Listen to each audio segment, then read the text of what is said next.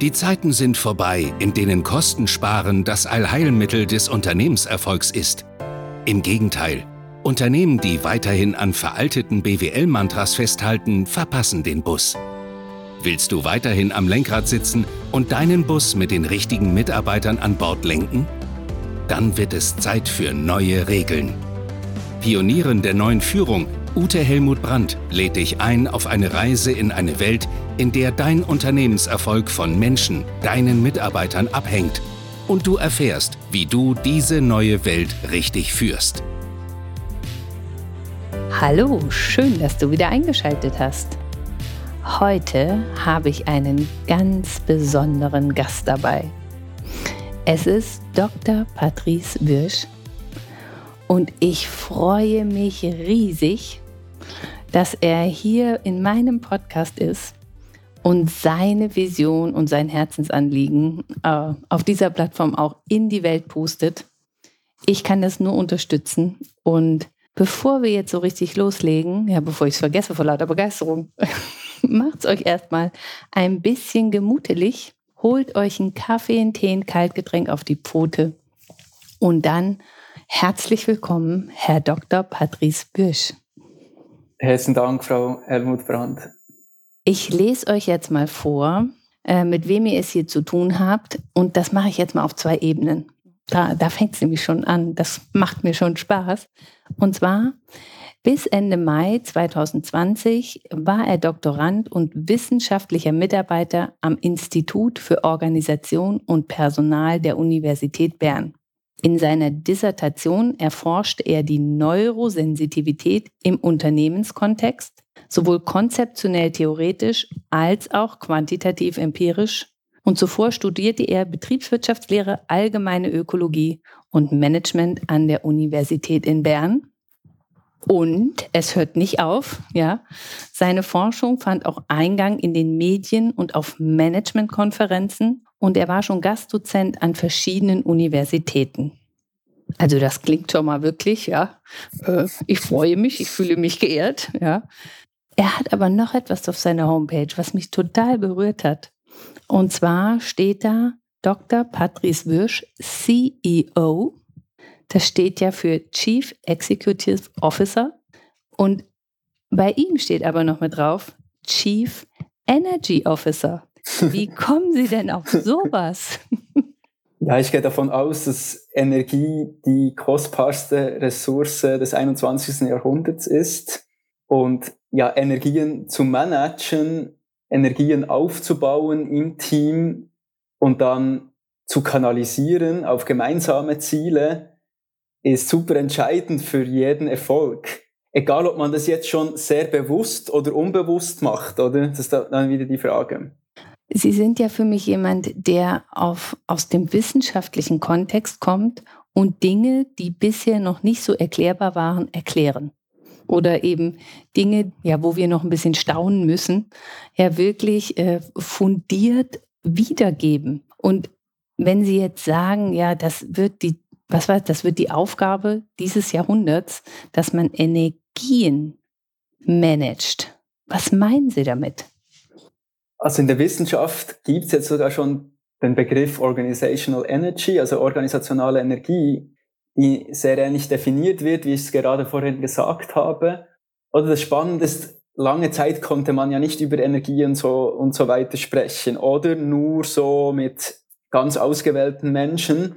Ein zweiter wichtiger Forschungsstrom, eben diese Neurosensitivität, auf der ich doktorieren durfte, das ist eine Wahrnehmungsfähigkeit. Eine Fähigkeit, Reize zu registrieren.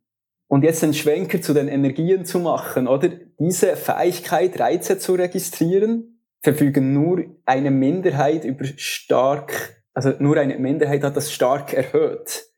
Somit ist es sehr wahrscheinlich oder per Definition so, dass es Reize gibt, die eben höchstwahrscheinlich nicht von der Mehrheit registriert werden kann, weil die Mehrheit eben einfach eine durchschnittliche Wahrnehmungsfähigkeit besitzt. Und das öffnet komplett neue Möglichkeiten, wenn wir in diesen Wahrnehmungsebenen wie jetzt auf Energieebene das bewusst nutzbar zu machen, genau. das ist ja, ja äußerst spannend und meine Hörer, die, die kennen das ja auch schon ein Stück von mir und ich, ich freue mich einfach so, dass das wissenschaftlich fundiert ist. Ähm, das heißt ja, also ich, ich gehe jetzt mal in den Unternehmenskontext, wir nehmen jetzt mal so ein Team und wenn da eine Person drin ist, ja, wir nehmen jetzt Gaußsche Normalverteilung, ja. Mhm. Ähm, genau so ist das auch, ja. Okay, so und dann äh, haben wir eben 20 Prozent äh, Neurosensitive darunter. Also meine Wahrnehmung ist aktuell so, dass die gar nicht so viel sagen oder sich gar nicht so viel trauen zu sagen. Erst, ja, das, das kommt mir jetzt, erst wenn eine gewisse Energie im Raum ist. Würden Sie dem zustimmen oder ist das völliger? Ja, also da sprechen jetzt sprechen Sie wahrscheinlich psychologische Sicherheit an. Das hat auch ja mit Energie zu tun. Genau. Und eben auch, sobald wir uns bewusst sind, dass eben eine stark erhöhte neurosensitive Person wirklich auch eine stark erhöhte Hirnaktivität hat. Also man sieht wirklich aus neurologischen Studien, dass die Hirnaktivitäten stark erhöht sind. Zum Beispiel im Bereich von Spiegelneuronen, das ist ein, der Hirnareal, der mit Empathie in Verbindung ist. Genau, und dass da dann natürlich Gefühle von anderen und somit auch Energien von anderen schneller gespiegelt werden können, wahrgenommen werden können, liegt dann natürlich auf der Hand. Und wozu führt das dann? Also wenn, wenn die jetzt andere besser reflektieren, was bewirkt das? Also einerseits kann man dann eher intervenieren. Man kann ja nur etwas managen, wenn man sich dessen bewusst ist. Und meine These wäre, dass die wirklich Top-Leader, die können schon im Hier und Jetzt Teams so führen, dass sie genau spüren im Hier und Jetzt, hey, wie ist die Stimmung gerade und was braucht das Team nicht nur auf informationaler Ebene, auf kommunikativer Ebene, sondern auch auf energetischer Ebene, um eben gemeinsam Ziele erfolgreich zu erreichen. Ich finde das so genial, ja. Und äh, ich möchte jetzt mal Ihre Vision äh, verkünden, wenn ich darf, ja weil die ist so auf den Punkt und so schön pragmatisch und so schön umsetzbar. Also die Vision lautet die allgemeine Anerkennung, dass Menschen über unterschiedliche Wahrnehmungslevels verfügen. Hm. Punkt. Wieso kommen Sie auf diese Vision? Was steckt dahinter? Genau, diese eben Neurodiversität, diese unterschiedlichen Hirnaktivitäten, somit auch unterschiedlichen Wahrnehmungen, Wahrnehmungslevels und spannend wird es halt dann, wenn in einer Gruppe, in einem Team explizit oder implizit anerkannt wird, dass gewisse Menschen mehr wahrnehmen. Ein konkretes Beispiel, eine Zürcher Business Coach, mit der ich seit Jahren gemeinsam unterwegs bin. Sie, ein KMU, ein IT-KMU, will sie bei jeder neuen Rekrutierung dabei haben. Wow. Weil sie so eine super Antenne ein Gespür hat, ob das passt oder nicht. Bisher lag sie immer richtig. Wenn sie gezweifelt hat in den Anfangsphasen der Zusammenarbeit und sie haben diese Person dann trotzdem angestellt, ist dem meistens so dann nicht gut gekommen.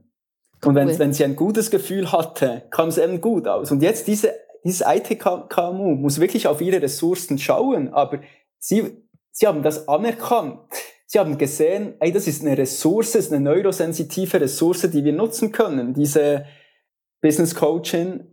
Genau, und, und also ganz konkret ein, ein echter Mehrwert, oder? Ja, weil, also ich, ich, ich kenne ja, ne, also bei Recruitings gibt es ja auch ganz viele so Tests und manche arbeiten ja auch damit.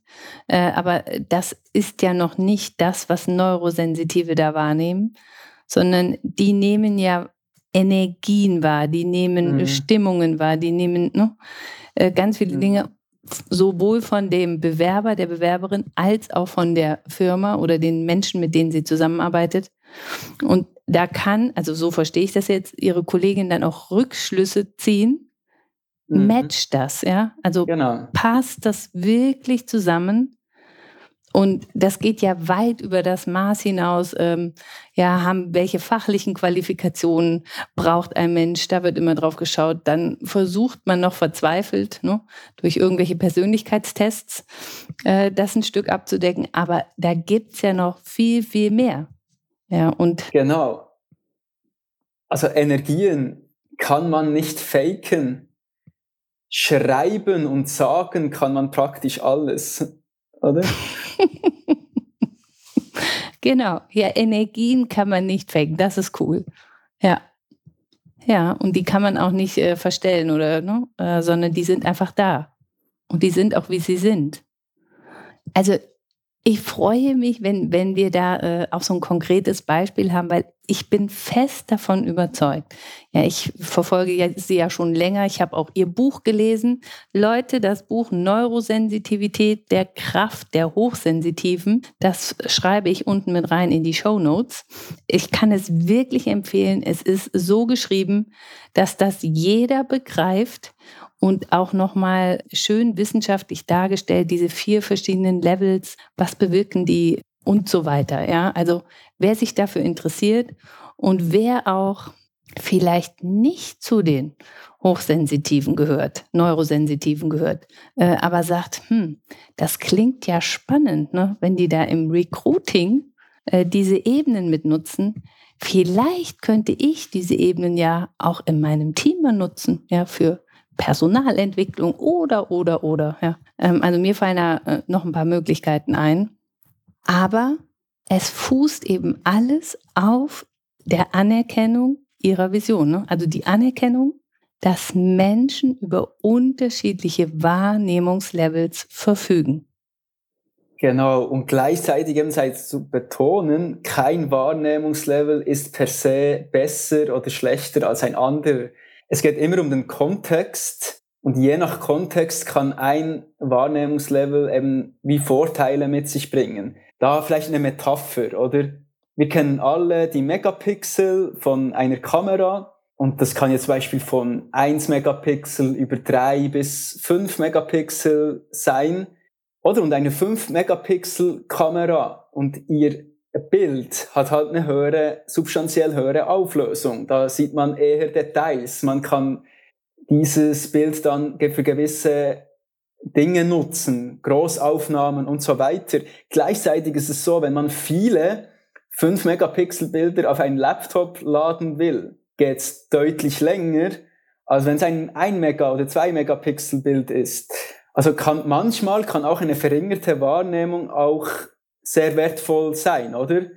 Also genau, es, und, da, und gleichzeitig, wenn man einfach die ganze Bandbreite der Wahrnehmungsmöglichkeiten ganz bewusst nutzen und managen kann, es macht einfach super Sinn, weil die, die Daten werden ja eh generiert. Also in jedem Unternehmen hat es unterschiedliche Wahrnehmungslevels, die generiert werden, jeden Tag. Aber wenn vier und fünf Megapixel einfach zensuriert werden, gar nicht erst in Betracht gezogen werden, werden einfach Wertschöpfungspotenziale außen vor gelassen, oder? Also da möchte ich jetzt mal rein, weil ne, da sprechen Sie was, da sprechen Sie mir von der Seele. Ja, also ich tummel mich ja auch in einigen Unternehmen und ich habe das Gefühl, ähm, es wird besser im Laufe der Jahre. Also im Moment, so, so gut wie jetzt war es noch nie, aber es gibt wie so ein ungeschriebenes Gesetz, dass man über Energien und so ein Zeug, ja, äh, da darf man nur unter vorgehaltener Hand reden. Mhm. Noch, noch. Mhm. Und ja, wenn Sie dann sagen, Sie stehen auch dafür, ne, dass es heißt ja nicht, dass Neurosensitive besser sind wie wenig Sensitive. Nee, aber es wäre eben echt mal schön, ja, wenn es anerkannt ist. Also wenn man nicht unter vorgehaltener Hand, wenn dieser, ja, diese Zensus, dieser Zensur, ja, Zensus darf man jetzt nicht sagen, diese Zensur ähm, gefühlt, wenn die nicht mehr da wäre, sondern wenn man das Gefühl hat, man darf seine Wahrnehmung frei einbringen. Genau, und gleichzeitig sei auch betont, den Return on Investment, der ganzheitliche Return on Investment hinterfrage ich da nicht. Sprich, man wählt nach wie vor die Projekte aus, von denen man ausgeht, dass Aufwandertrag gut ist, möglichst gut ist. Ein konkretes Beispiel, oder?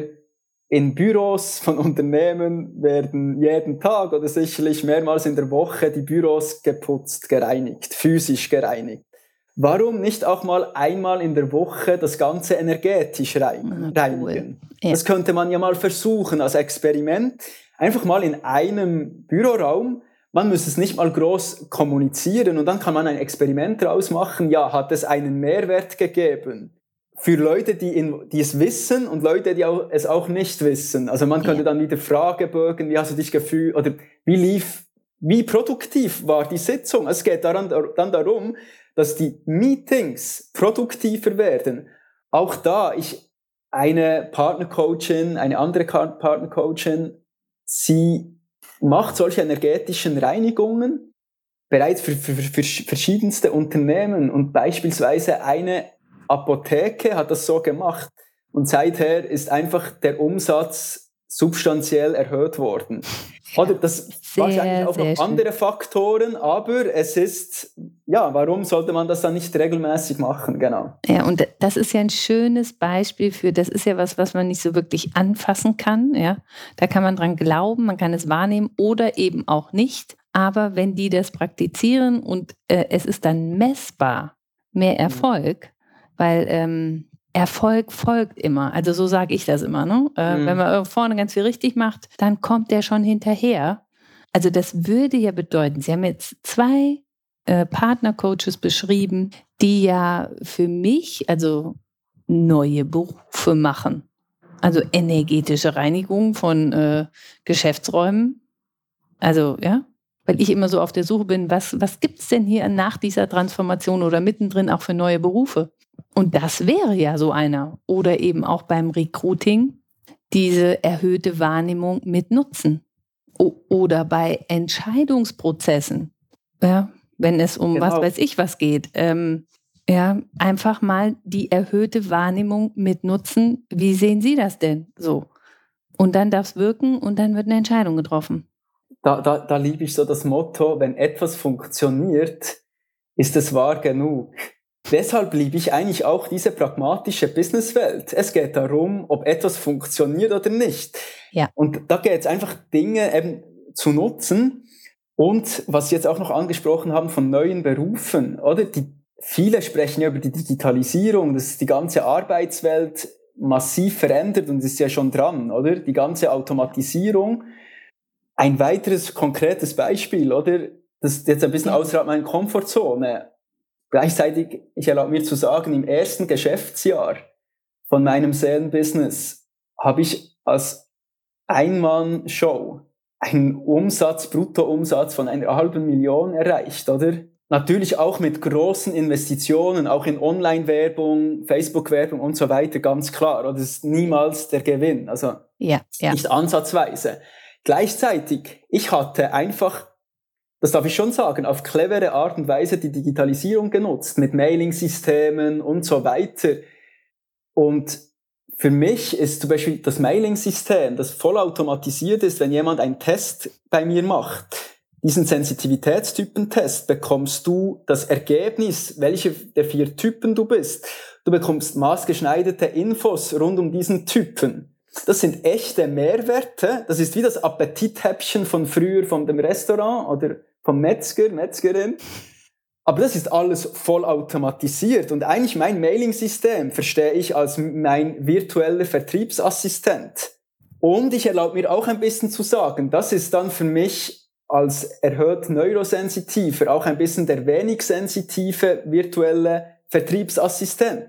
Weil dieser, dieses System hat jeden Tag Dutzende von Interaktionen, was ich so nicht so oft, in dieser Quantität könnte ich es nicht aufbauen. Aber was meine wichtig, meine Rolle ist, ist die Qualität, dass die Inhalte gut sind und dass die Energie gut ist, die Videos haben die Energie aufgezeichnet, oder? Also es geht quasi darum, dass die Digitalisierung dem Menschen Dinge abnimmt, wo der Mensch einfach nur funktionieren muss. Mhm. Ja, und, ähm, und, und dann ist es aber in Unternehmen genauso wichtig, dass eben äh, Chief Energy Officer, also da ist ja ganz viel Seele drin, ja. Äh, und in der Seele ist ja ganz viel Kreativität und Energie und und wenn Sie die 500.000 geknackt haben, herzlichen Glückwunsch, da ist Seele drin. Ja, weil wie sollen die, wo sollen die sonst herkommen? Und dann eben diese Techniken nutzen, wo geht es einfach nur um stupide Abarbeiten? Da ist ja der Mensch auch ein bisschen zu schade für, ne? Also so ähm, aus meiner Sicht. Sondern wo können wir das automatisieren und wo entsteht dann mehr Raum für ja, Kreativität, Menschlichkeit. Also manchmal komme ich mir so vor, dass ich denke, wollen die Leute das überhaupt? Ne? Hm? Aber die, die es machen, die fühlen sich so viel lebendiger an. Und das finde ich so schön. Ja. Toll, ich, ich freue mich, dass, dass Sie das so sagen. Und Sie sind für mich jemand, der das vorlebt und der wirklich da auch einen guten Weg findet, wie ist viel Platz für Seele und was können wir automatisieren und wie auch, ja, aber dass es eben zur Seele passt und nicht andersrum. Ja, äh, wir vergessen mal die Seele und automatisieren ganz viel und dann machen wir ganz viel Kohle mit. Ähm, ne? Das nicht, sondern so rum. Sie haben gerade Ihren Test erwähnt. Wenn Sie erlauben, würde ich den auch gern unten in den Show Notes mit verlinken. Also wenn ihr Lust mhm. habt, äh, mal zu testen, welcher dieser vier Sensitivitätstypen seid ihr, könnt ihr den gerne machen. Ich verlinke es unten in den Show Notes und dann seid mal gespannt, ja. Und wer da noch ein bisschen mehr zu den Typen lesen will, das Buch steht gleich drunter, ja. Weil ich finde dieses Wissen wirklich so wertvoll, weil für mich da ganz viel Raum an Kreativität, an neuen Berufen, an neuen Bedarfen der Menschheit drin steckt. Aus denen können wir dann wieder ganz viel ableiten. Ja, sowohl in Schule, Gesundheitswesen, Unternehmen, wo auch immer. Ja. Genau, und das erste Buch, das war ja mal einfach generell ein Einblick rund um Neurosensitivität, auch immer wieder mit Bezug auf Arbeitsthemen, zum Beispiel Performance-Level, Innovationslevel und so weiter, auch über Leadership habe ich kurz erwähnt, eben zum diese Vantage-Sensitiven, diese vorteilhaft Sensitiven, die mit ihrer erhöhten Wahrnehmung schon sehr gut zurechtkommen, dass anhand meiner Daten sind das echt die Top-Performer und eben auch die Top-Leader.